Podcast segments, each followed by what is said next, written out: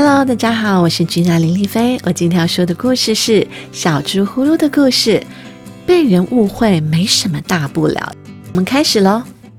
一天下午，小猪呼噜看见好朋友小松鼠，呼噜开心地奔向小松鼠，想给它一个热情的拥抱。砰！但是它太用力了，不小心撞倒了小松鼠。哇！呼噜打我！小松鼠痛得大哭起来，好朋友赶紧跑过来帮小松鼠擦干眼泪。呼噜，你怎么打小松鼠呢？是啊，打人就是不是好孩子。再打人，我们就不和你玩了。大家你一句我一句的说着。我我我不是我我没有，我也不和你们玩了。呼噜哭着跑开了。呼噜心里好难过。老鹦鹉飞了过来，说：“别难过，我知道你只是想和小松鼠玩，对吗？”“不，我不要和他们玩了。小松鼠再也不是我的朋友了。”呼噜边哭边说：“孩子，听我说。”老鹦鹉拍拍翅膀：“这只是一场误会，没什么大不了的。”“那我该怎么做呢？”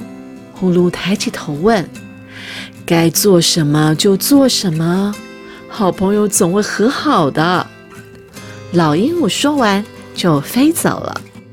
呼噜看见小老鼠想摘苹果，但怎么也摘不到。我来帮你。呼噜摘下苹果，谢谢你。小老鼠害羞地说：“你还愿意和我做朋友吗？”当然。呼噜笑呵呵地说。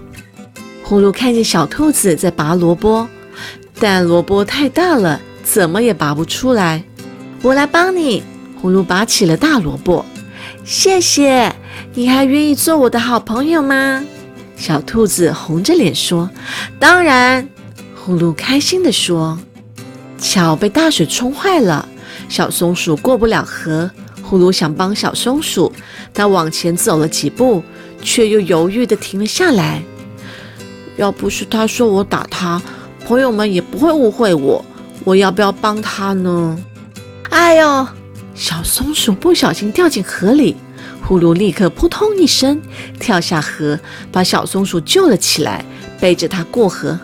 谢谢你，呼噜。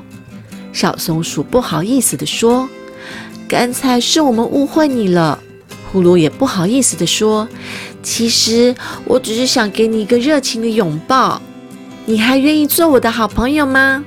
当然，呼噜开心地说：“我们来个热情的拥抱吧！”